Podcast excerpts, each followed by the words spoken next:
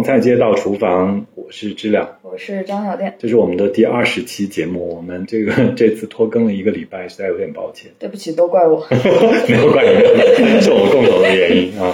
然后我们今天请来了一位特别的朋友啊，要来跟我们一起聊聊云南春天的茶，是一个非常应景的话题。这位朋友他的 ID 叫做鉴茶哥，他就是鉴定的鉴，鉴定茶叶的鉴茶哥。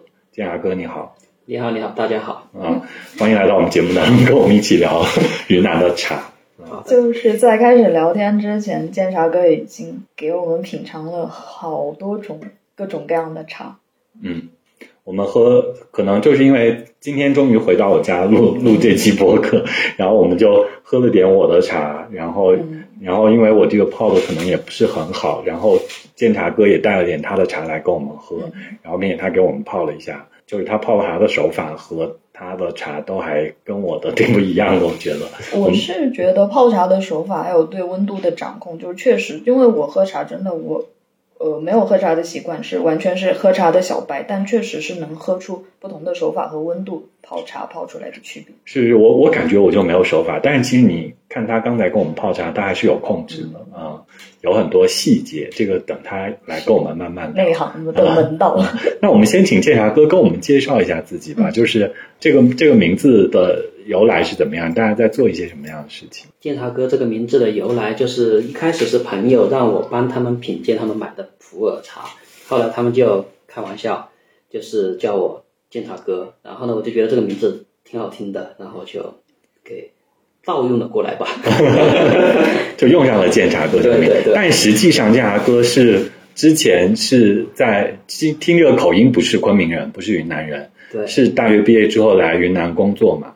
对对，我是湖南人，然后在武汉读书，后来就来了云南这边。嗯，然后这几年是进入茶叶行业，在茶叶行业里面工作，所以积累了很多的经验和自己个人的感悟，刚好就可以帮大家来鉴定他们买到的茶叶，喝一喝其中的一些不同跟门道，然后就顺应起了这个名字。对对对。所以鉴茶哥这个名字是名副其实的，不是盗用的。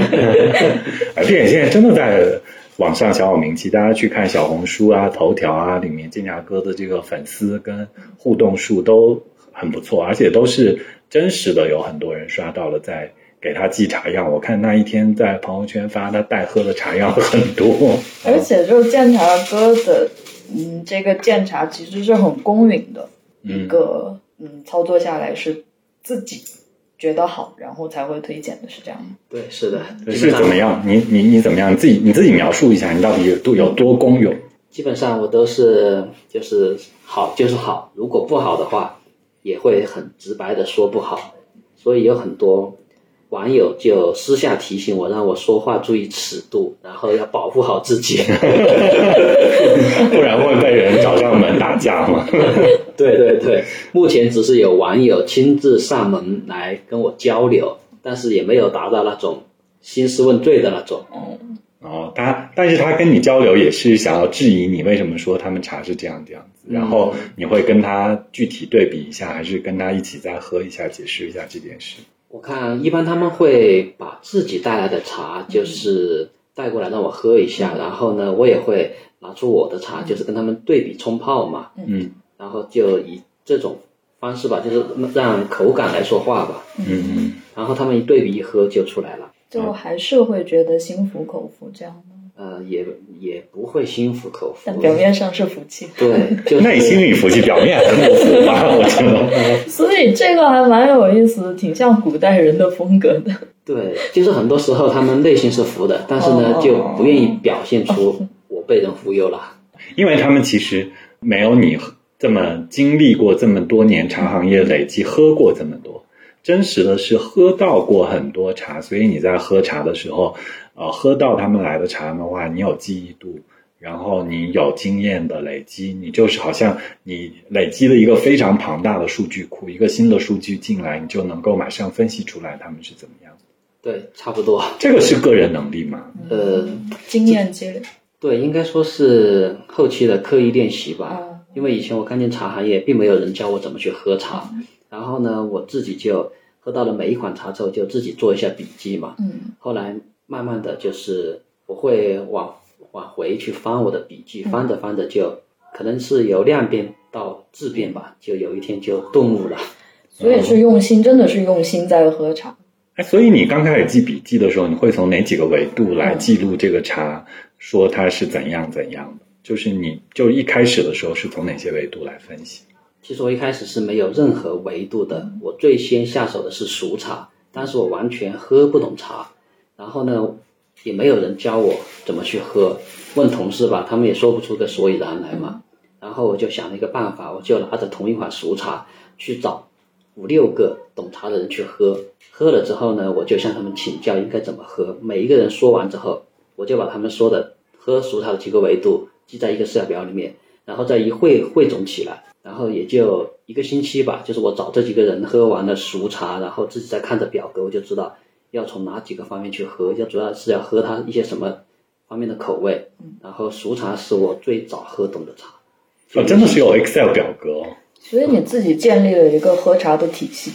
也不是自己建立的，其实很多时候就是别人有怎么去喝熟茶的一个标准、一个维度，只是呢，有的时候我看那些文字，就是看着不是太懂，像太抽象就像别人说熟茶里面的厚度，如果你不去喝，然后没有人跟你讲，你根本就不知道什么叫厚度。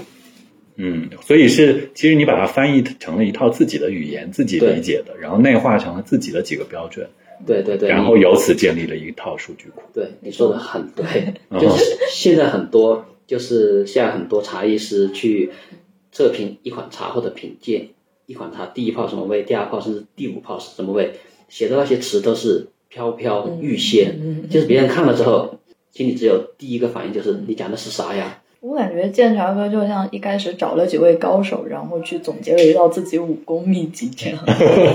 练了一套自己武功，就喝就是就其实我觉得是普通人喝茶没有分，比如说分几个维度，就我们不会分维度，我们就我们不够细腻。这也不是不够细腻，就是说我我自己有时候喝茶，我其实算挺爱喝茶的。呃，因为我从小就从老家那边喝茶，然后来喝普洱之后，慢慢的也能喝得起来，并且有时候会想着喝，但是大概的感受就是说，哎，这个茶喝着很舒服，很好喝，我想再喝一点，而没有我没有在对比说，哎，这个茶它为什么会让我觉得好喝，哎，那个茶为什么会让我觉得不好喝，就没有具体把它量化。就没有没有把它拆解开。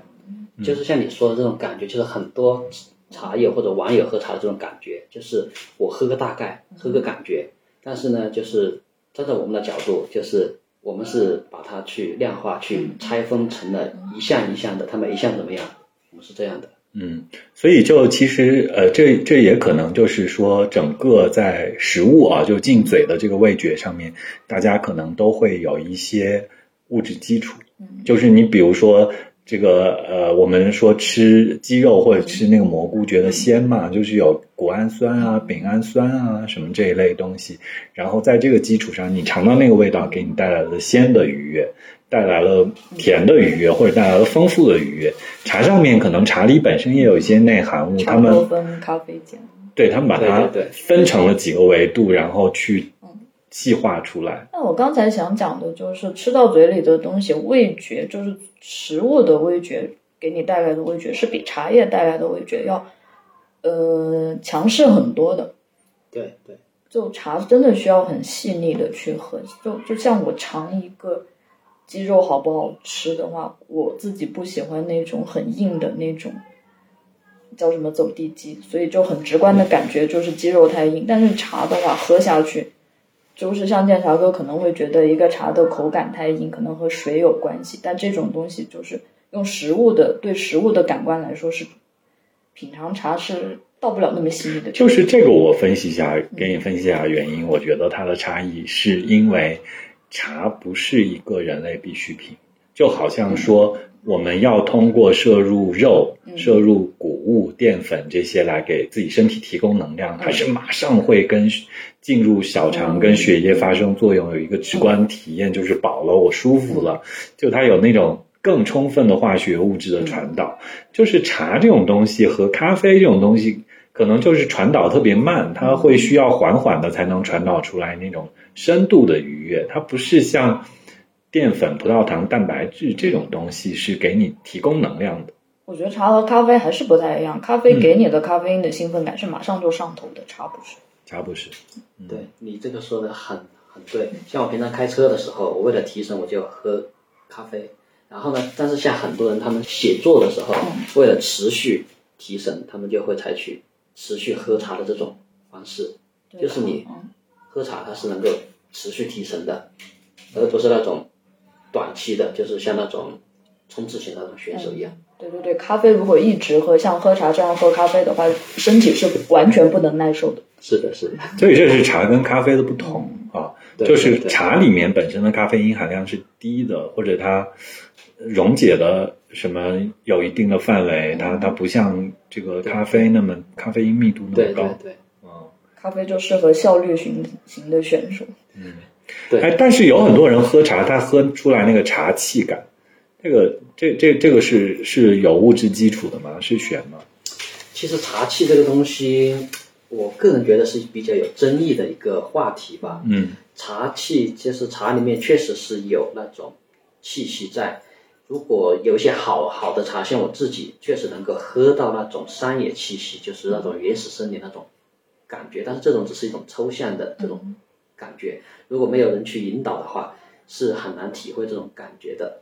但是像别人说的那种茶气，比如说什么你会打嗝啊，你后背会发汗啊，然后你手心也会出汗啊，这个我觉得这个跟个人的体质有关系。像有一些人就是体质比较弱，就是你让他喝几杯白开水，他一样的手也会打嗝、出出汗。对对对，尤其是夏天，你喝了几口茶，你去茶叶店里面，老板就会问你有没有感觉到发热。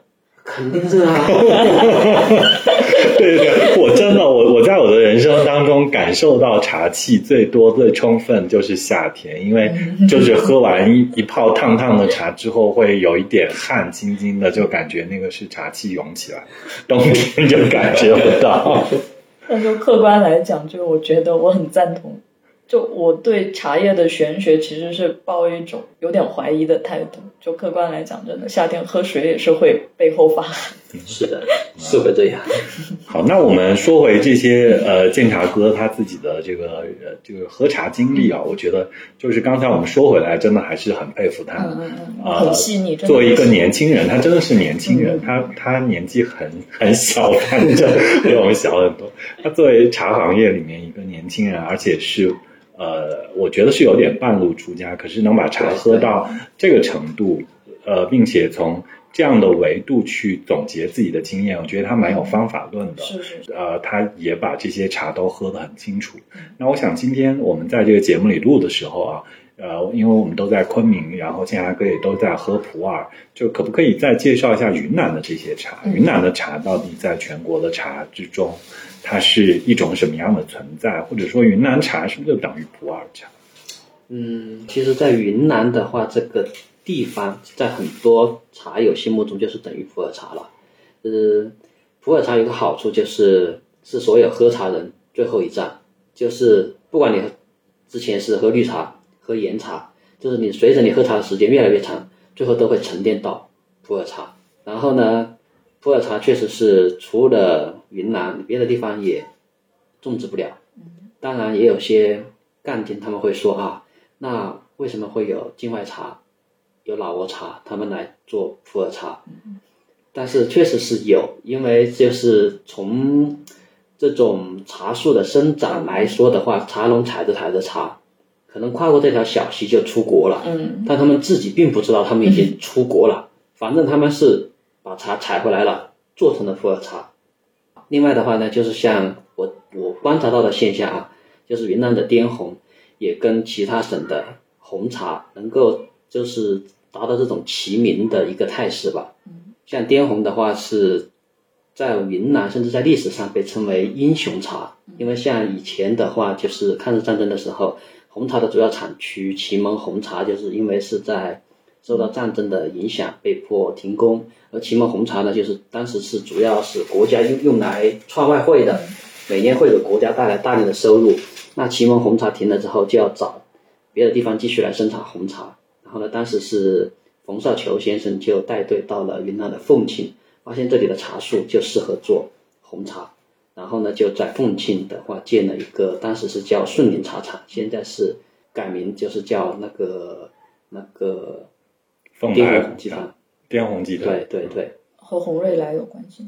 嗯，红瑞来的话，红瑞来是白药的对，哦啊，滇红集团，滇红集团，滇红集团出的应该是凤牌吧？哦，对哦凤牌，嗯，但是他们他跟红瑞来都是原料都是来自凤庆茶区的。嗯，这个我今天第一次听你说，我觉得还挺有趣的。我也我也想不通，其实滇红为什么会出现在云南有个这个红茶的地方，是原来是从安徽祁门那边祁红这边带过来的话，所以就像金华火腿和宣威火腿其实是同源的，然后祁红和滇红其实也是同源的，对对，也是存在一个就是因为战争引起的一个迁徙，哦然后带来的技术。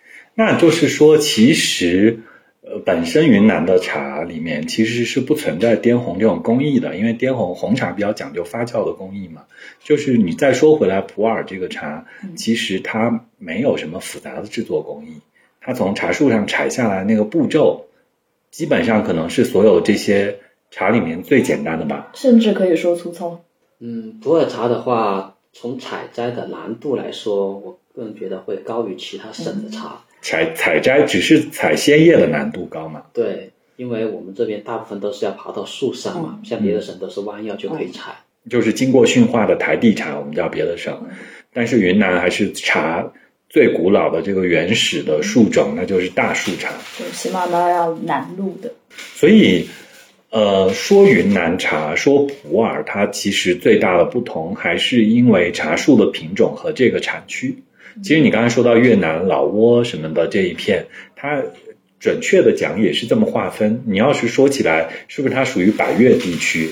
就这个民族和这个以前的这个地理划分的话，它这个区域里面都产普洱这种茶。我觉得我们可以借用一个之前他们人类学学术圈很红的一个名词，叫做赞米亚地区，就是包括那个印度的阿萨姆，印度的阿萨姆也是大叶茶原生茶种的一个生长的地方，就是这块地方，呃，我觉得就是大叶茶生长的地方，它就是整个文化地缘是相连的，所以就虽然不管是在越南北部、老挝北部、缅甸北部，但它种茶的生长环境。是很类似的，我觉得是这样。那所以大叶茶也是一个关键词。普洱其实大概率所有的大叶茶基本上都是普洱。就是在这边的话，他们讲的专业术语是叫云南大叶种。嗯就是我看我刚才还漏了一个云南白茶。嗯嗯其实这几年云南白茶是有那种跟福鼎白茶、综合白茶，就是想要三足鼎立的嗯态势。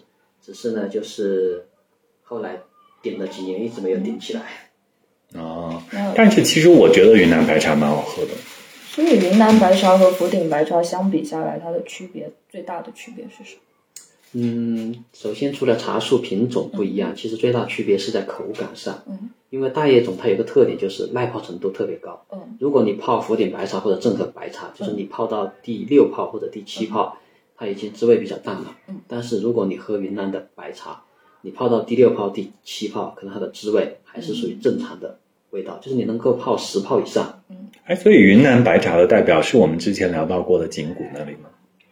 最早起源是从景谷那边起。是起源在那里啊？现那现在做的地方很多。对，现在各个地方都在做白茶，包括我看到市市面上有人也拿冰岛在做白茶，但是我还是存着怀疑的态度。有点奢侈是吧？对对对感觉像那种猫屎咖啡的概念，猫屎咖啡，就炒一个噱头。对因为产量很小，然后方法又有点特别。那产量小是冰岛呀，就是做法，我觉得白茶它不复杂，它其实不复杂白茶的做法比普洱生普还简单，因为它就摘下来在那晒晒，对，白茶的做法是所有茶类里面最不复杂的、最简单的嘛，就是它就是摘下来在那里晒最。简单的。对对啊、没没有做过其他更多更复杂的工艺，对对。所以景谷那个地方出白茶有什么一些特别的原因吗？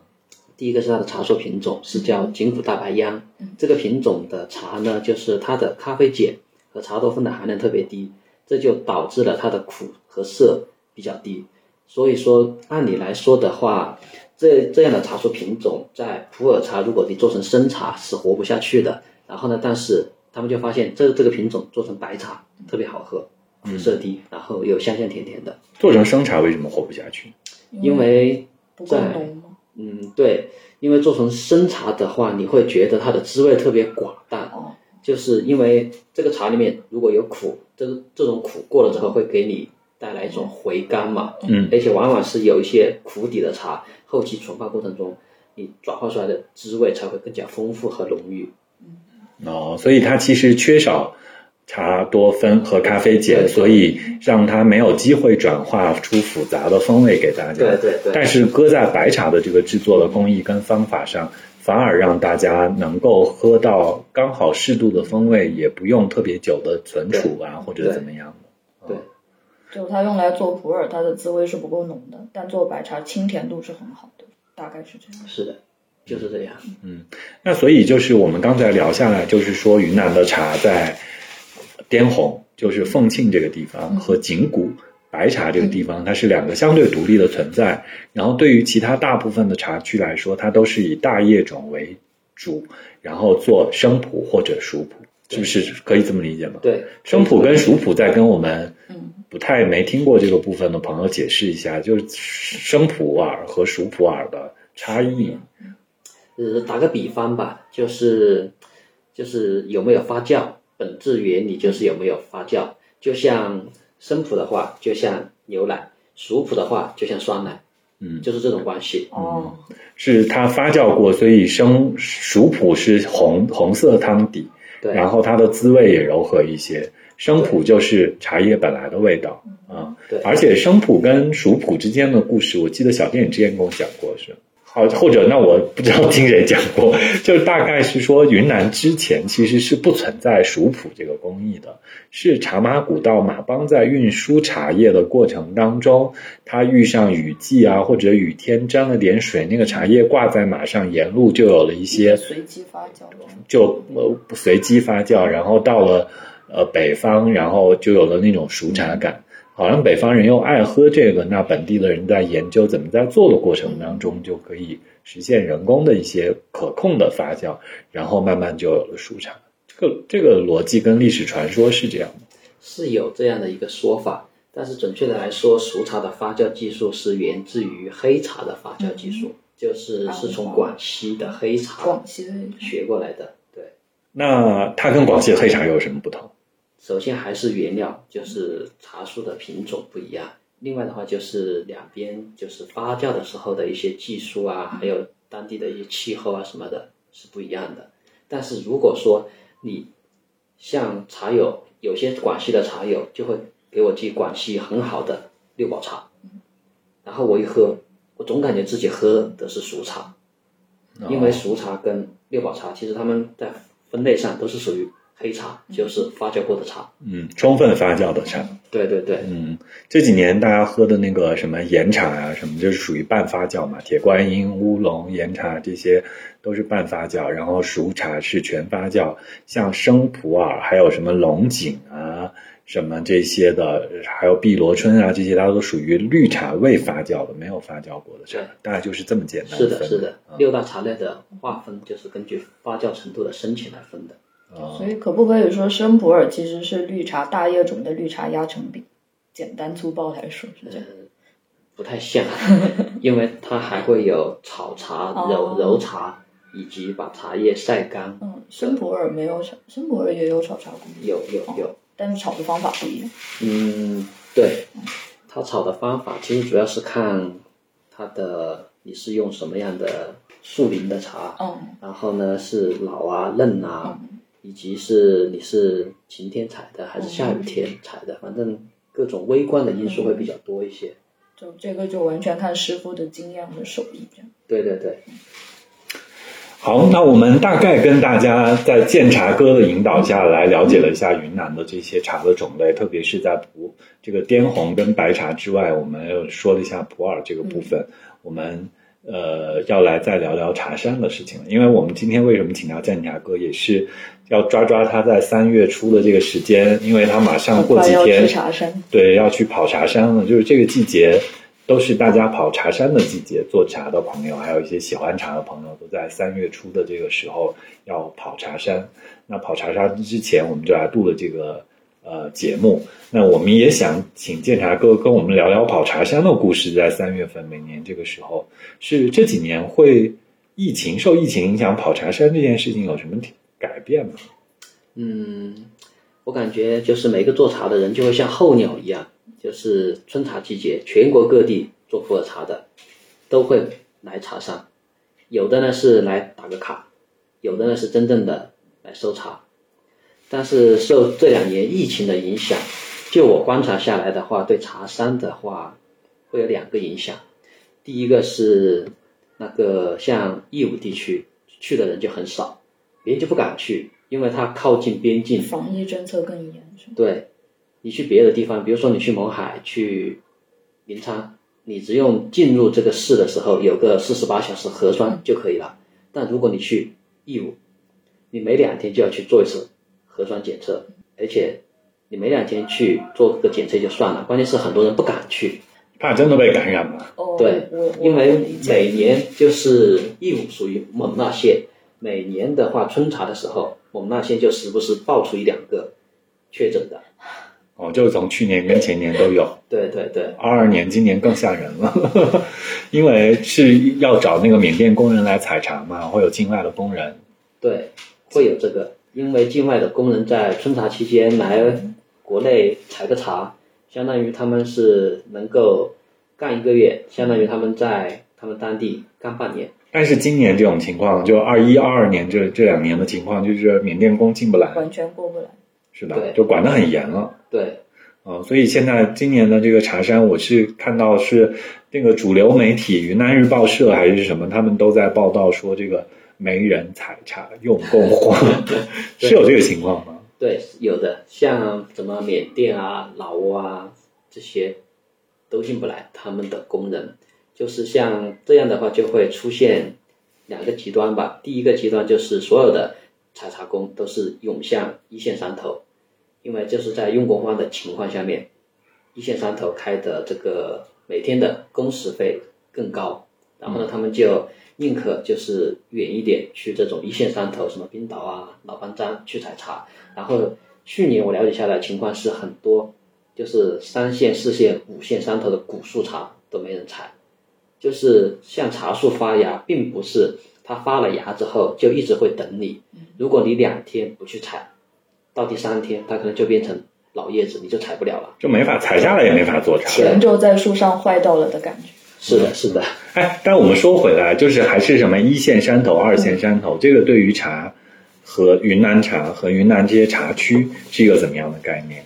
我记得我们喝茶的时候。就是刚接触普洱茶的时候，有个茶叶品牌就压根儿叫自己六大茶山嘛，就是但是又听着什么义乌啦、老班章啦、冰岛啦什么这些名字，这些它到底是一个什么样的概念？这种一线山头的话，其实我个人觉得是从产业的发展角度来看的话，是对普洱茶是很有帮助的。因为你不管是哪个行业，比如说嗯，你做瓷器，你得有个地方叫标准。比如说你做版纳的茶，西双版纳的，你得有个地方叫老班章，就是像这种的话，其实对整个产业能够迅速起来是有帮助。所以说，像很多地方的这种一线山头，其实也是大家合力推起来的，就是一个大 IP 这样。对，其实就就是这个事情，我觉得就是还是可以来对比一下法国葡萄酒产区，就是说勃艮第啊、波尔多啊这些就是一线山头，它就像。老班章、冰岛，对对对啊，然后其他的二线山头，就是我我觉得大家可能没太听过，就是鉴茶哥这边可不可以帮大家介绍一下？就是现在我们在云南一线山头大概有哪些？二线山头主流的大概有哪些？好的，现在在云南的话，一线山头大概有这么五个吧。我看，嗯，西双版纳的话，主要就是老班章和义乌片区，尤其是义乌。就是他们对义乌的话，还搞了各种小微产区，像什么薄荷糖啊什么的，都是价格都是破万的。然后像临沧的话，就是冰岛跟西归。冰岛的话，后来是本来只有一个冰岛老寨，后来冰岛的另外几个寨子，就是他另外几个兄弟村庄就不服气，就联合起来搞了个冰岛五寨。哦，我也是冰岛。对对对。然后像普洱茶区的话，就是昆仑山，成名已久的昆仑山。啊、就是差不多就是囊括了西双版纳、临沧和普洱对啊三个大的主要的产区。啊所以就是老六大茶山在的地方。老六大茶山是指的是西双版纳几个片区嘛？它其实、你说的应该是西双版纳的古六大茶山，哦就是像什么满枝啊嗯、戈登啊，然后蛮庄啊这些古六山。哦现在现在不太讲究这新。十二大茶山是吗？嗯，对，就是其实像普洱茶能够发发展的这么快，像像你说的，就是他们喜欢打各种概念，什么新十二大茶山，还有临沧、四小龙啊、哦冰岛五寨，现在又有什么班章、新班章，哦各种概念。概念其实是有交叠的。就是他们看到某个地方火了之后，就总想去蹭这个地方的大 IP。那呃呃，就是还是说起来，就是说，那这几这些一线山头和二线山头，它有没有什么细节的不同？比如说，你说西双版纳这个地区有义乌、老班章，它跟这个临沧这边的冰岛、西归，它除了这个地域带来风土上的不同啊，学人家葡萄酒讲风土 有不同，它品种上有没有不同？比如说葡萄，它也讲究什么赤霞珠啊、黑皮诺啊、西拉啊什么这些。那现在在普洱茶这一大片产区，讲不讲究这些品种？讲的，我看就以西双版纳的老班章跟临沧茶区的冰岛为例吧。嗯老班章的茶树品种是像他们经常说的，就是勐海大叶种为主的这种茶树品种。嗯勐海又是一个地方，靠近景洪、西双版纳的一个地方。勐海是一个县，啊、然后呢，像临沧茶区的冰岛的话，就是像主要茶树品种是勐库大叶种。勐库也是个地方。对，勐库是个镇。啊、勐库，我因为我记记得那个勐库一个牌子，就老打着自己是勐库荣氏，是吧？啊，对对对啊，它就是那个地方的茶。对。然后就是临沧是勐库大叶种，西双版纳是勐海大叶种。对所以它主要的茶树品种。就都是大叶种，但是是大叶种下面的细分，但是它们都是原生的茶，对，都是原生的茶树品种。就没有经过那些什么农科所的研究，然后改良再嗯那个推广这样。因为他们是古树，是吗？对，古树是没有，但是就我观察下来，就是反正他们也会从茶科所上面，嗯，从茶科所那里去买其他的树苗去种，来做台地产，嗯，做小树，比如说小树，就像一线山头周边也会种一些小树，嗯，然后呢把这些树叶采了也当一线山头的卖。啊，一种作弊。但是其实我就说回来，就是那个农科所这个事情啊，就是现在新研发的品种这个事情，其实，呃，你讲说我们讲现在的这些一线山头啊，就刚才讲勐库大叶种和勐海大叶种，它其实也是在几百年前是不是被人类驯化过？它并不是说是纯野生的，它还是因为历史上积累了很多年，它在这里扎根比较深，呃，或者是经历过呃很好的这个采摘，它习惯了，就每年产出来这个茶质量就很好。所以这个古树是一个什么样的概念？台币又是一个什么样的概念？我们是不是也可以请建茶哥稍微聊一下？可以可以，嗯，像古树的话，就是其实按照百度百科里面的解释，古树是树龄一百年以上的树才叫古树。嗯。呃，但是呢，古古树的话，这个定义的话就很有争议嘛，就是很现在很多人说它是不是古树，就是看一下茶树的一个大小，因为现在你不可能就是你实实在在去测每一棵树的树龄，所以一般都是通过这个树的大小。另外的话，像台地茶，我们我们平常做的台地茶，台地茶其实它并不是一个茶树的品种，它是一个种植的一种方式，就是像楼梯一样这种一排一排的去种植，才叫台地茶。就是基本上我们看到省外种什么龙井啊、碧螺春啊，它都是人工驯化的台地茶这种，它对经过了强烈的人工驯化。对，云南其实就是说以前产茶，然后被大家不关注很多年，然后就野蛮生长、自然生长，没有经过太多的人工干预跟控制，这些茶仿佛长长成了古树茶。但是云南五十年代的时候是种种过很多台地茶的，对，包是括苍山上那个墨崔茶墨崔茶室他们门口那些都是五十年代种的台地茶，然后还有那个上景迈山的那个村口，博联的那一片，对，也是台地。嗯它的茶叶景观、茶田景观就是台地茶。嗯，然后呃，就是说起来这个部分，我是觉得我我倒推我我还是最近怎么爱对比葡萄酒，就是挺好的那个葡萄酒，人家就是不太讲究老藤。嗯感觉就是在水果的种植上，他们是说，有时候你种个二十年，它可能就退化化，嗯啊，它就要重新再种这个新的品种，甚至嫁接新的树种啊什么的。它还是更讲究你到底是赤霞珠还是黑皮诺，还是什么希拉这种酿酒葡萄的品种本身。但是好像在普洱茶的这个部分，大家其实更讲究树龄，而没有人去究深究它到底是这个茶树品种跟茶树品种有什么之间不同。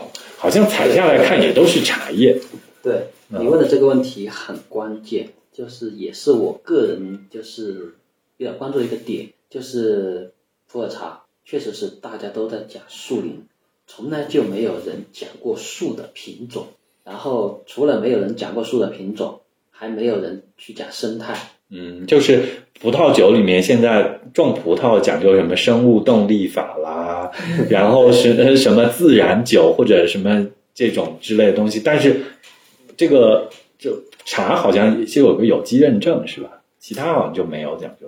然后呢，其实好的茶树，就是在我看来，一款茶好不好，就是我们去山上收原料的时候，我们首先是看它的生态环境，因为茶树的话本身是喜阴，喜欢阴凉。一个好的茶树，它应该是长在立体生态当中，就是有大乔木，茶茶树的对旁边是有大乔木或者大树来遮阴的，然后呢，你再往下面看才是茶树，茶树你再往下面看就会会有一些灌木啊，然后地上会有一些草啊、枯叶，就是在这种环境下面，这种茶才是非常好好的茶。比如说南南麓山有个地方叫把马，把马的茶树全是小树，然后我连续三年去过这个地方，但它的生态特别好。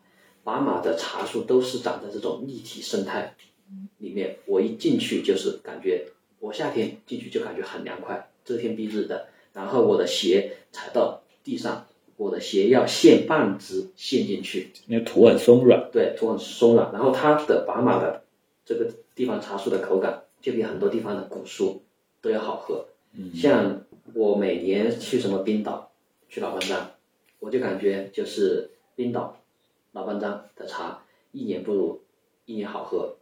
以前去的时候，路的两边全是树，现在我去路的两边，甚至山上树全部都砍了，全部都被他们种种成了一排一排的小的树苗，就是甚至我站在冰岛老寨，我放眼望去嘛，以前都能够看到郁郁葱葱的森林嘛，嗯，现在全都是茶树，就是他们已经破坏了这个生态环境系统。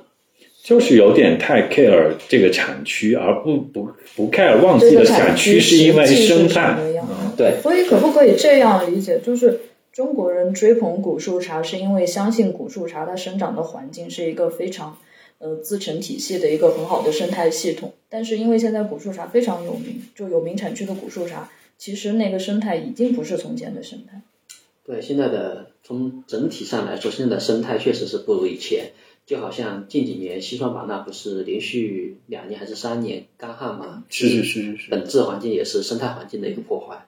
嗯像像你刚才说的，就是，但是呢，也有一些特例，就是有很多就是远离村庄的地方，确实是生态环境相当好的。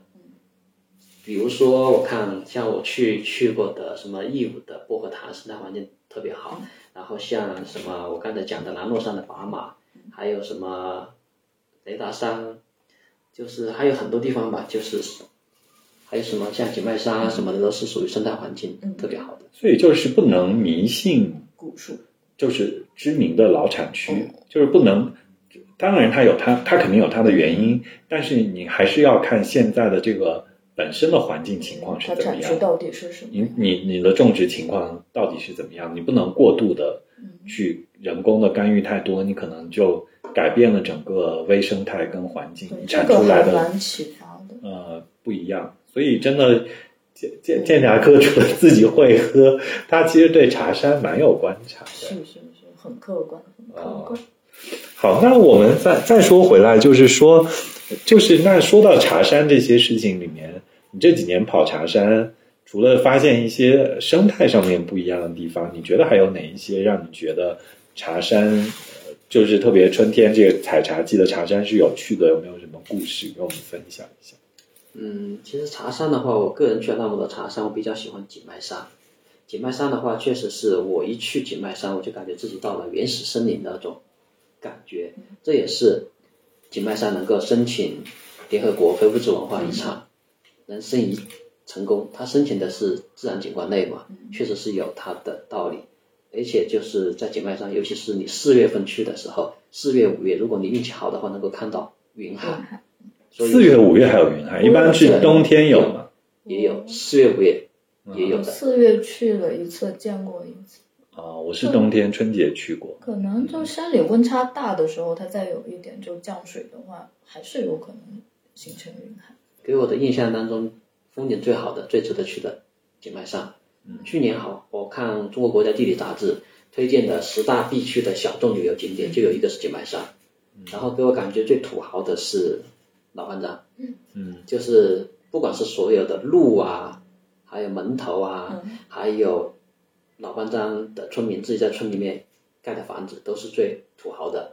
甚至我去了这么多，就是村村庄寨子，只有老班章村口那里有个云南农信社，哦，就是当年是，对，他们是有银银行去设了个点。当年本来老班章是想找四大国有银行中间的一个去去设个点，但是呢，他们是不太相信他们能够存那么多钱，而且那个点呢也是比较偏远嘛，就没有去设点。然后云南农信社就去设了个点。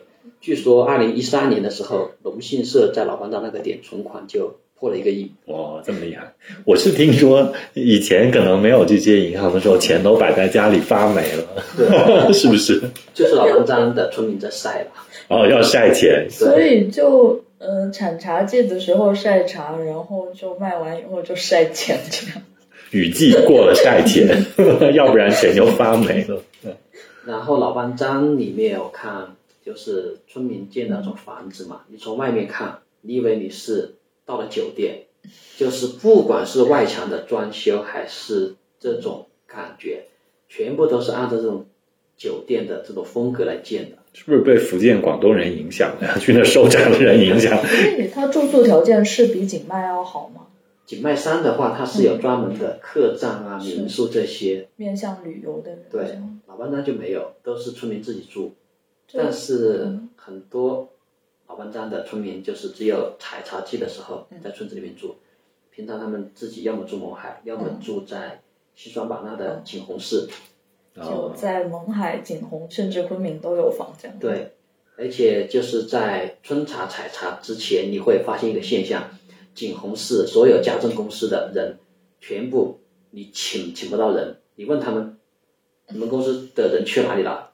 他们说去老班章，或者说是去哪个村子去给村民做家政去了。做饭在打扫房间，他们反而不会采茶，他们应该开发一下采茶的技对能。对对对，我刚才也以为他们是去采茶了。既然采茶用工那么缺的话，感觉这些就是家政劳动中介，他们可以开发一个应季的采茶工这样。哎，所以现在采茶到底是一个什么样的费用？现在就是都说今年用工荒嘛，这几年采茶工的他们的呃工作强度和收入大概是怎么个情况？据我了解下来，春茶采茶工的话，大概是在三百块钱以上。如果说是在今年这种用工荒的情况下面，可能会在三百到四百之间吧，一天一天。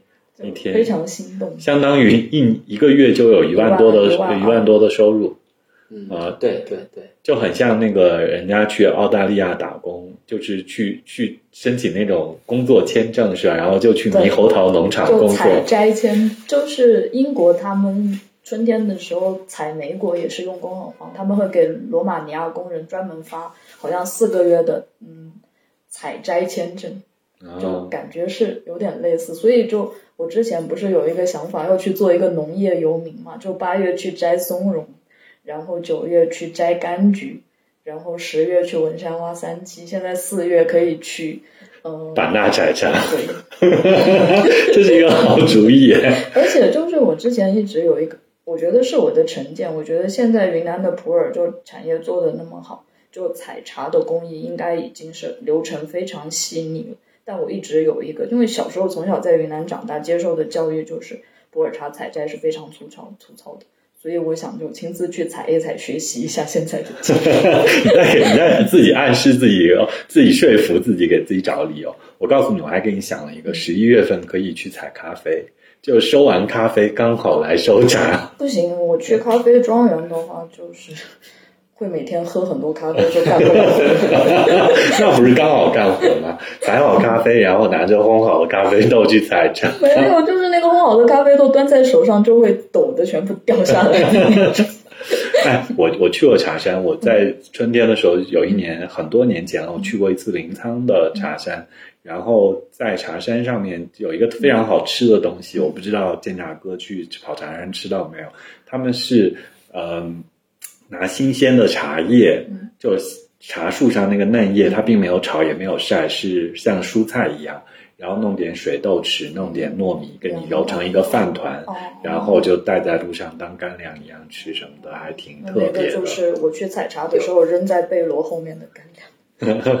是像你说的这个是，他们好像是叫凉拌茶叶，哦，但是这种呢是只能用小树茶来做，不能用古树，嗯，不能。太贵了。嗯，第一个是贵，第二个就是古树的叶片要厚一些嘛。嚼不动。对，还有就是在茶山上面还有一道菜是茶叶炒鸡蛋，嗯也是用小树。台地茶的嫩叶的炒鸡蛋，嗯，台地也有，小树也有，像我打个岔，小树茶其实也是种在山山坡上的，台地茶是种在海拔比较低的那些就山谷里面，是吗？也不是，像台地茶的话，主要是看当年嗯开荒的力力度吧。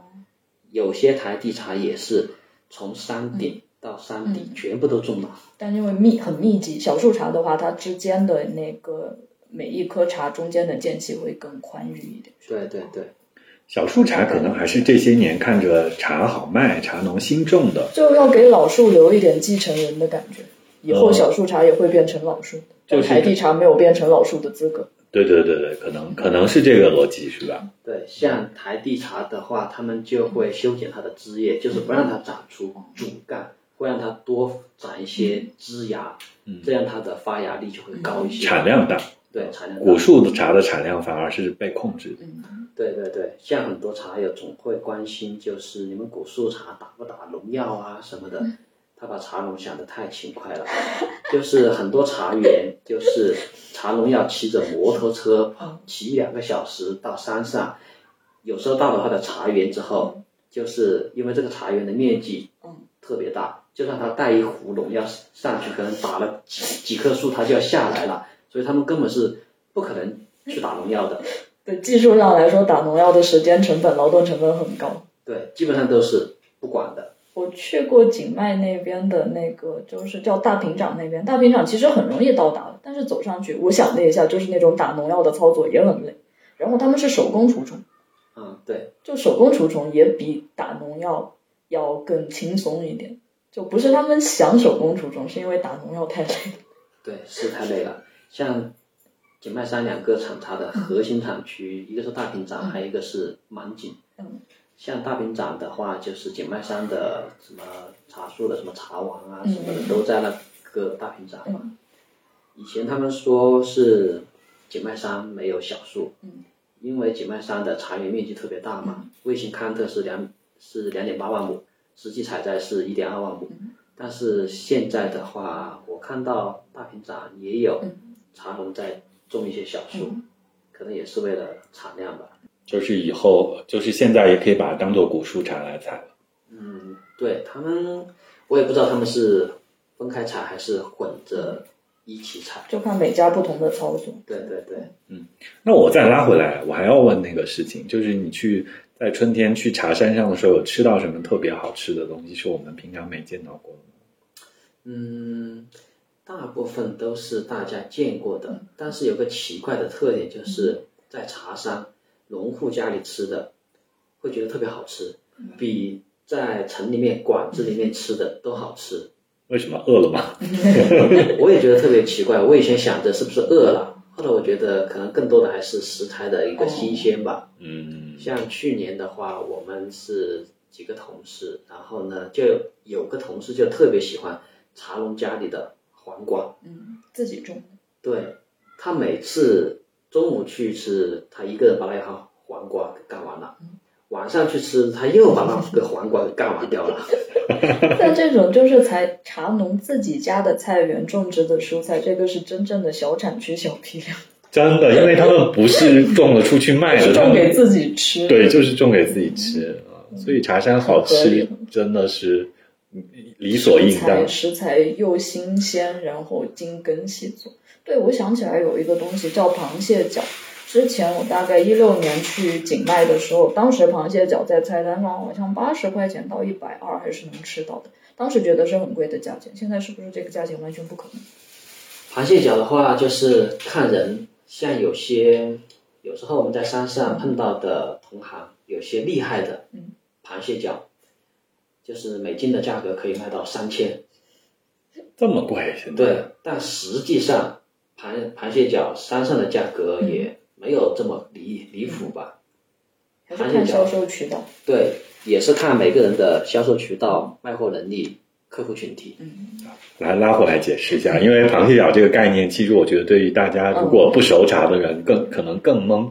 我是在一一一零年前后，我开始去逛茶店，然后去喝茶、买茶，然后跟茶叶店人聊起来，他们说他们有螃蟹脚，是长在茶树上的寄生的一种生物，它跟茶树是一个共生的关系，攀就爬藤那种东西，然后他们把它摘下来晒干了，很像螃蟹脚，所以把它叫做螃蟹脚，是说它跟鸡汤、排骨汤炖在一起，有一点保健作用，有点像石斛那种东西，哦是是不是这个逻辑？对对对，呃，我印象当中没记错的话，它也是属于石斛科。嗯，那是一种兰花，其实。嗯，至于是不是兰花，我还真不太清楚。反正石斛很像。石斛是兰花的近亲，那这样的话就可以理解。这几年是有越炒越红嘛？这个东西嗯，还是过了，没人 care 这个。螃蟹脚的话，有一波它特殊的群体，因为在《本草纲目》里面有记载，它可以什么下火、利尿，还可以治疗这个咽喉痛，哦，就是它的功效还挺多的。但是螃蟹脚这个东西，我最早是知道它只在景迈山有哦，就是我在别的山头的茶树上面就见不到。哦，我也觉得特别奇怪，为什么会在景迈山的那里有？就是它是属于一个特定区域的一种植物，而且螃蟹脚的生长范围的话，就是它并不是景迈山所有的茶树都有，就是景迈山的茶树远离村庄，嗯就是要空气环境特别好，就是比如说什么 PM 二点五特别低的，嗯它才能够长螃蟹脚。但我去年听说螃蟹脚是有人会人工种植，嗯只是听到，但是我也没有实际见过。哦，所以这个事情也不清楚是怎么样了，但是它也并没有被越炒越红，但是价格是有点越来越贵。对价格倒是会有点越来越贵，哦但是也不是特别离谱吧，正常范围吧。哦，我觉得螃蟹脚可以让佩奇去了解一下，这个应该是他擅长的领域。好，我们到时候找他聊聊，嗯然后看如果大家好奇的话，就是我我记得我以前买过，但是好像给我爸妈拿回家，我自己在昆明家里面没有留，不然还可以翻出来，我们哪天吃一顿 看到底怎么样。我看我见过的最好的螃蟹脚是二零一三年的野生螃蟹脚，然后当时是也是茶城里面的一个同行，就是他自己存的嘛。嗯。他的意思是，他当年做这批螃蟹脚，嗯，都是晒干的。他说现在的话，他们做螃蟹脚，把它弄回来之后，就像那个中药一样，直接推进烘房，给它烘一下，然后就出来了。就快速干和那种慢慢的晒干，对对就还是有区别。对，是有区别，但是分不太清，就是怎么看出它是晒干还是烘烘干。哦算了，复杂的事情我们先不聊螃蟹脚，我们还是来回到茶对，叶。打岔打的有点啊远，但就是螃蟹脚是和茶叶共生的一种奇特的食物。对，我们再来聊。呃，那我们还是说回来，在茶山的这个事情上啊，嗯就是茶山上面还有一些有趣的事情是说，呃，其实是不是广东人、福建人来跑茶山的，甚至比本地人都多，或者这个茶山的这个关系和就跑茶山的人或者收茶叶的人，他和种植户之间就是大概是怎么样一种关系？对，像你说的，广东和福福建跑茶山的人确实是要多一些，因为普洱茶的主要的销区就是市场是在沿海地区嘛，像你说的广东、福建、江苏、上海，内哦还有一个山山东，内陆地区的话，就是确实是销量啊，什么喝普洱茶的确实是不如这些沿海地区，嗯。但是像你说的，就是他们跑茶山的时候，倒是让我想起一件有趣的事情吧。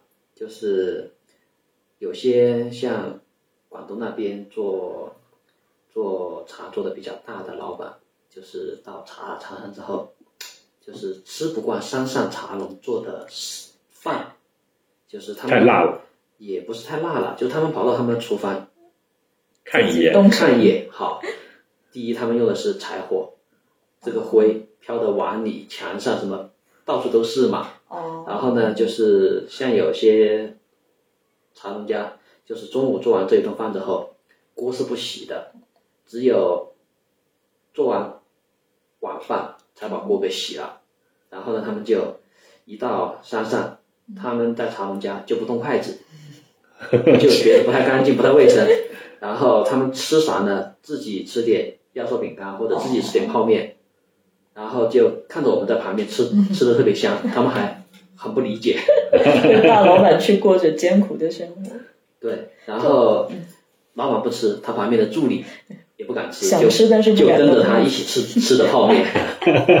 所以我要打个岔，商业鬼才我，因为我很喜欢那个潮汕菜，然后就很多也是潮汕老板去那个云南茶山收茶嘛，然后我可以在景迈山开一个快闪店，专专门做什么潮汕肠粉之类的东西，生意一定会爆。可以，maybe 可以，但是是不是这两年没有潮汕老板来了呀？这两年是广东、福建的商人来的少了吗我？之前一六年还是一五年去的时候，看到那个时候四月就满山跑的都是闽牌、粤牌的车牌。对对，现在这些沿海地区甚至省外的做茶的老板就要。就不会这么辛苦，他们一般是坐飞机坐到昆明，从昆明机场租车，或者坐到版纳，从版纳租车，他们就不会自己再开车过来了。哦，但他们还是要去。对他们还是会去。这是一种什么样的生态啊？就是说，他们就是茶叶是不是讲究这些山头？你真的去那里，然后就能收到这个山头的货，然后他们才可以把它卖得更好、更贵、更有更有确认，还是说有的他们要怎么拼配一下呀、什么的？他们的大概是一种什么样的模式促使了他们来跑这些茶山？或者你们平时去跑茶山的诶目的或者工作方式是怎么就样？为什么不找买手来做这件事情？嗯，像我像我们的话，我们跑茶山其实主要的一个目的就是去把控一下品质吧。就是有的时候就是不管你做任何的生意或者说是做销售，有个重要的一点就是经常要去露露脸。就是比如说，嗯我同样去收一批冰岛，嗯我收的也是古树，然后呢，别的客户收的也是古树，但是可能因为就是我人在现场。那么可能是工人炒茶的时候，因为有的时候他从晚上八点一直炒到凌晨两点，人工炒的话，就是总有打盹和炒批掉炒服的时候，因为我人在现场，可能他炒批炒服的这一锅茶可能就不会给我，而至于他给谁，嗯嗯，那肯定是 没在现场的人。对给了别人去了。所以就是还是第一是维护一种客户粘着度，第二还是有一点监工的性质，是？品控吧，哦，品控。对，有一点品控的性质。嗯，监工谈不上，又不是资本家，而且好像好像有名一点的茶山还是卖方市场，买方有时候是不容易的，是吧？就是有些太小的散户是看不上，就是人家茶农是看不上。对，像有些一线山头，当然也不是所有的茶农，就是个别茶农，比如说某个一一一线山头，今天我们俩打电话说说好了，我明天过来收茶，价格是一百块，然后我以为这个事情已经定了，没想到第二天中午我就突然接到这个茶农的电话，茶你还要不要？要的话现在把款全部打过来，你要是给不出来的话，我就以一百二的价格卖给另外一个茶老板了。就是随着这些一线山头的火热，就是有些茶农的这种诚信就没有了嘛，你就不得不去到现场去收，就是陪在他的旁边。盯着这批厂。对，你要是出手晚了，他一转手就卖给别人。这其实有点像鲜花拍对抢卖，拍的感觉，是吧？就是农户他还是希望卖个高价。是呃，如果你不在现场来跟进这个事情的话，又有别的人再来抢。就是在市场特别大家需求都特别旺盛的时候一，线山头它产量又有限，就是真的是卖方市场。那可是对于普通的消费者来说，就是大家如果爱喝茶的话，他想要喝喝普洱茶，他想喝这些一线山头或者什么二线山头，追求一点性价比，或者他也完全不知道普洱茶怎么入门的话，你觉得大家可以怎么样来选茶买茶喝？对于普通的消费者，如果说是想入门普洱茶的话，我个人建议是从大厂开始吧。就是有很多大厂，他们都生茶熟茶，都是有一些标杆的产品，可以从这些标杆的产品开始喝。但是呢，我建议是你开始喝的时候，你就不要去买太多，因为的话就是后期可能会随着你认知的提高，你会逐渐的去换成别的茶，或者说看不上你以前买的这些茶。而对于这种资深的，就是喝茶有个三五年的，想去买这种一线山头啊，或者说是想去找到自己合适的茶的话，可能也还是得多看多去对比吧。如果能够先买茶样，就尽量的去先买茶样喝，这样的话是试错成本是最小的。就我觉得大家挺难的，就是像你面对到那些消费者、那些网友，就是我们自己有时候也是啊，我自己有时候买一个茶，就是说你跟我说这个是什么义乌的，跟我说是什么西归的，这些我也不确认，我也不敢买，或者有些我也买不起。然后或者我觉得我出那么多钱买到是不是假的？就是到底就是如果稍微有点进阶的话，他们怎么样买这些所谓的山头茶好茶的话，大厂它一般也有是吧？大厂那些山头茶有是的有的，但是你说性价比，它就肯定谈不上，而且它也山头会更贵？而且也不会给你茶样吧？嗯，大厂也有山头茶，但是像性价比的话，就是看每个厂家了。但它不会给你茶样嘛？看情况，就是有些因为大厂的话是主要是经销商在卖茶，厂家只是负责生产和配货嘛。嗯，就是有些经销商就是比较好说话，他会拆零卖。对会茶。样啊，或者说是什么茶样礼包啊，哦，都会有茶样礼包其实是一个很好的营销方式，我觉得。嗯，就给大家试一试，是吧？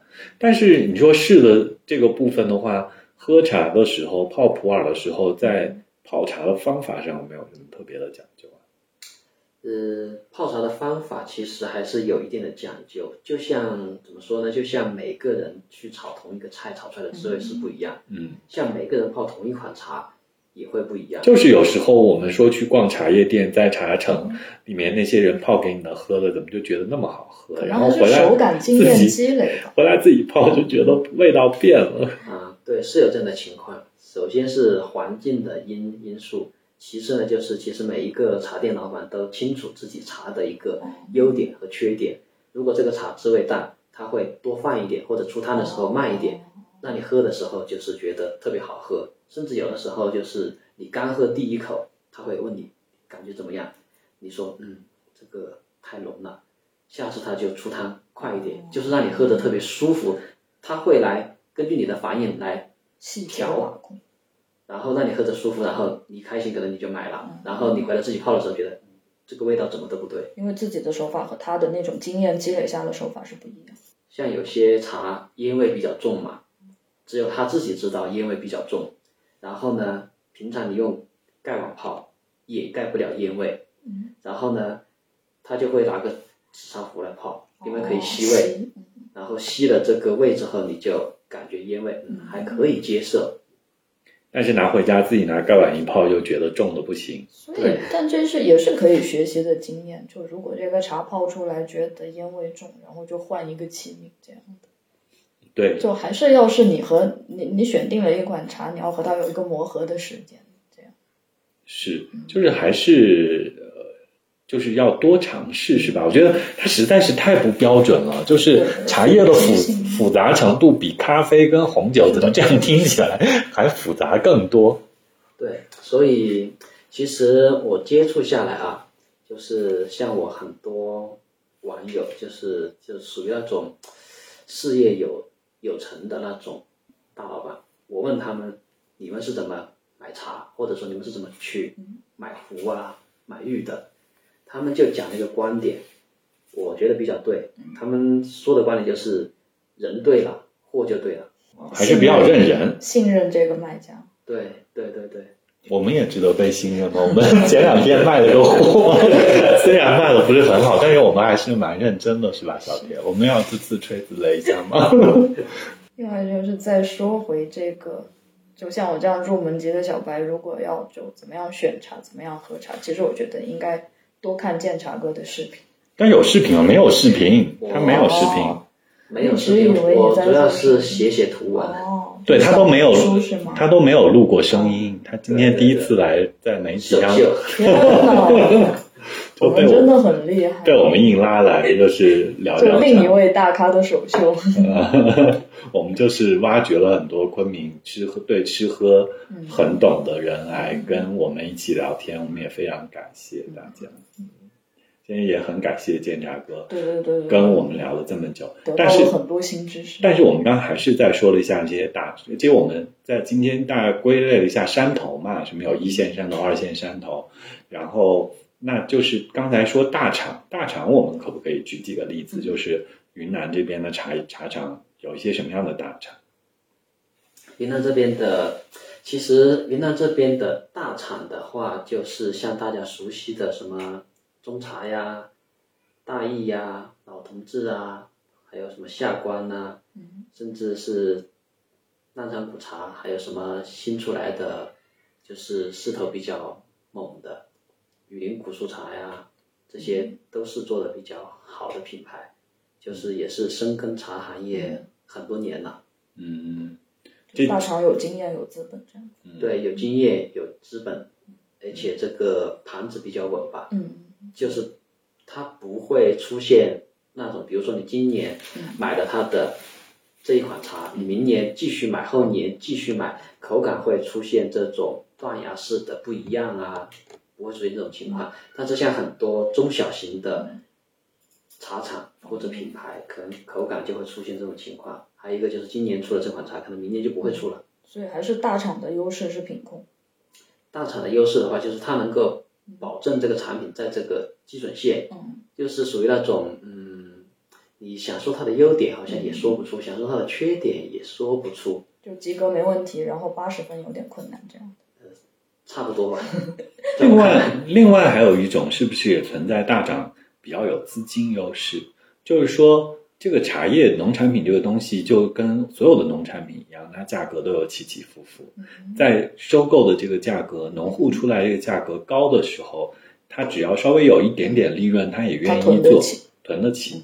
然后下一年反而大家都在上年没赚到钱，它价格跌下的时候，他又可以收得起，在这一年可以赚到钱。所以对于原料的把控上，它更稳一点，是有这方面优势。对，是有，就是很多时候就是中小厂家去茶行业，嗯玩的是茶，大厂有的时候玩的是资本，嗯，就是不在一个维度上吧。但在这里资资本就是，嗯，保持一个品质的稳定，它起到了很重要的作用。嗯，对，尤其是他们经销商那么多的话，保证出货量。嗯，但总体上，它还是一个有就是你说完大厂之后，如果大家慢慢的喝到大厂的东西的之后，是不是喝真的好的东西，还是有更散的这种渠道去喝出来更丰富的东西啊，或者怎么样？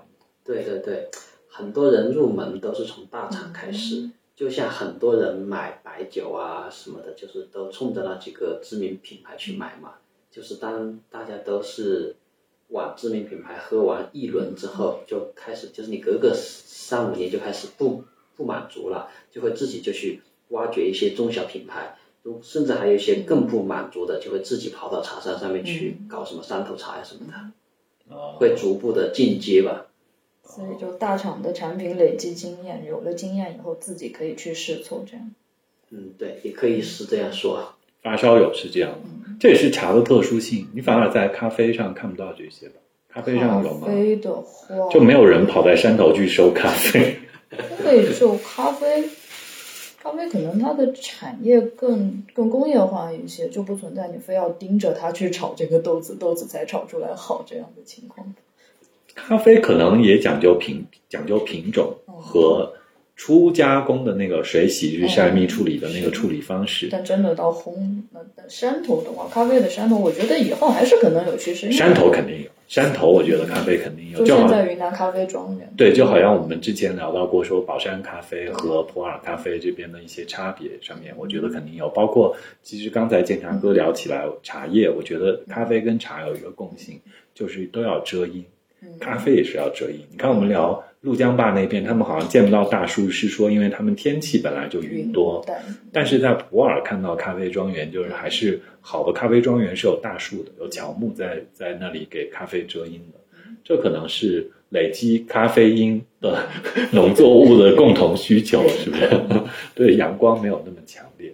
但说到咖啡的话，可能入门的话，就大厂入门，就大家都喝三顿半喽，就三顿半就雀巢了，雀巢，雀巢，雀巢，机器，就 或者现在喝瑞幸吧，就是喝对对对对对，很有可能。然后后面就开始发现喝瑞幸就成本还是高，不如自己去找点豆，然后就开始大厂的豆，然后就开始那种小产区、小批量的豆。对，好像好像不讲，就是你刚开始喝完一个牌子的豆之后，你就不讲究牌子了，你反而讲讲究产区、品种和处理方式啊。茶叶是不是也类似？他刚开始喝了一波大厂之后有概念了之后，他更挑生茶、熟茶，更挑生茶里面又挑这个山头、那个山头，大有这样的逻辑。对对对，有点类似，但茶叶也有一个特殊性，就是很多网友。喜欢去找茶农，就是像咖啡，他们不会去找咖啡农，因为咖啡农不加工茶叶，不加工咖啡，不加工咖啡是原来是这样。茶农的话，因为茶叶的那个，我觉得是不是因为茶叶的它的时效性，茶农第一到手他就要先处理茶这样。嗯，可能他们觉得是找源头会更便宜，但实际上茶农也会看看你是。一锤子买卖还是长期客户，就散客其实是讨不到好处的。嗯，看茶农良心吧，反正很多都是看卖家的良心。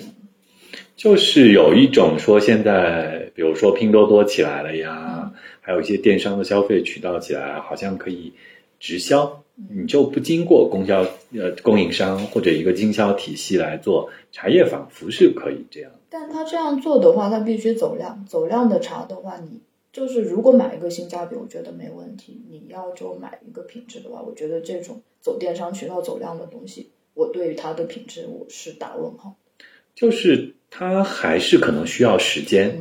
你说它累积了十年，它这个品牌起来了，那它是真的有自己的呃产品的控制体系，然后有有这些保证，那我觉得可能也也 OK。但是现在目前可能感受到的更多的是，就是在在做个噱头，还是它或者它的量是足够大的，它一单一单这样卖不出来的话，它也不会真的认真在卖吧？他还是要追求把今年的茶卖掉，不然就存的存在他自己手上变不了钱的话，他压力会很大。茶叶是这样的，对，像。对，对于一线商头就的茶农就不存在这个问题，像比如说像刚才聊到的老班章，他们做的最差的茶农，一年的话大概也也可以卖个八百多万，做做的好的可以破亿，就是相当于一个公司了，一个家庭相当于一个公司。上市公司一年业绩、一年利润，但是像那些三线、五线甚至不知名山头的茶农的话，就会很焦虑这个事情，卖不出去，茶叶卖不出去，变不了钱。就会卖不出去。会尝试电商的渠道。对他们就会尝试电商，甚至是自己来参加茶博会。哦，呃，那他们会在做自己的品牌吗？现在做自己品牌这些茶农多吗？多，就是做自己的品牌的话，就存在着一个问题嘛，就是像我们经常讲的，就是你又想当供应商，你又想当品牌方，是矛盾的吗？嗯，看起来是矛盾的，但是对于很多中小型的企业，或者说是茶厂，或者说是一些茶农来说，反正也管不了这么多，反正哪个赚钱，他们就整哪个。其实就还是我说回来是这个鲜花这件事情啊。比如说我种玫瑰的，可能我就擅长种这个玫瑰，那我可能直接需要面对呃每天都要把我的玫瑰买走的人的话，那他可能需要的客户规模就非常非常大。但是如果说我给了一个经销商，这个经销商又卖玫瑰，又卖百合，还卖其他的花，他就是非常稳定的，就是每天都要从我这里进一些花，因为它的客户面更广，它有点这个梯度，就是有经销的梯度。这样子的话，对于供应商来说，就生产端来说，他其实只做一件事，他又通过别人的借力，可以把事情做得更稳定。如果他直接来供玫瑰的话，他的客户不可能每个礼拜都想买玫瑰，或者客户不可能每个礼拜都想喝这个茶。有时候想想想尝一点别的茶的话，从他这买不到，就是又换了别人的，可能就跳走了，再也回不来了。所以经销商他是有一个整合的一个这样的能力，就是说消费市场还是复杂的，就是大家的喜好是喜新厌旧了，总得喝点新鲜的东西，是不是？在这个事情上，茶农可能有点离不开经销商，从这个维度上讲。对，像你说的茶农离不开经销商的这种，就是对对对，就是我们平常说的各种茶商、茶企。毕竟就是茶商、茶企对他来说的话，相当于是批发客户，而这种他的品牌一饼一饼的卖的话，相当于是零售客户。所以就是，其实对于茶农来说，B 端客户还是他们非常重要的伙伴，特别是二线山头的这一些。对对对，所以茶农他自己做那个在电商做点对点的直接对接 C 端客户，可能一开始的时候冲劲很好，但是就是因为客户都是喜新厌旧的，是我今年喝一下这个茶好喝，我明年想起来的话，可能还想买一点，但我又想去明年我就把你忘记，我找个新的。或者我又想试一下新的这个口味，是不是会有这种情况？因为它的差异有，但是不明显。茶是不是存在这个问题？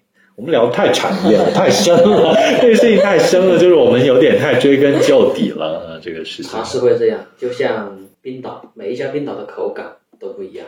复杂复杂，算了，这个是产业上的事情。但不管怎么样，我这样喝茶小白没有资格来聊这种话题。我我们今天聊到，反正就请建牙哥来聊了一点春季的茶山见闻。在建牙哥要去茶山之前，反正也聊了聊云南的这些普洱，呃，和这个山头上一线山头、二线山头，还有说如果大家刚入门买茶喝的话，可以怎么样怎么样。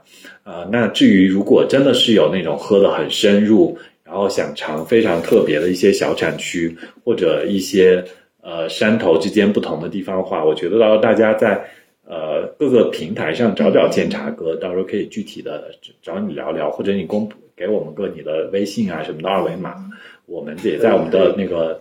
群里面发一下，虽然我们听众不多，但是我们还是可以发一下，大家加加你，找找你，再具体跟你聊吧。谢谢谢谢，就大家不要茶叶拜托，就好好喝茶就好。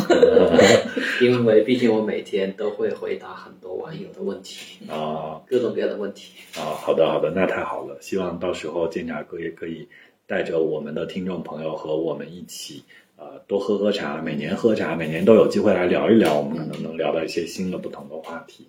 那今天就这样，非常感谢，听到了很多有意思的事情，长了很多知识。嗯也谢谢两位主持人。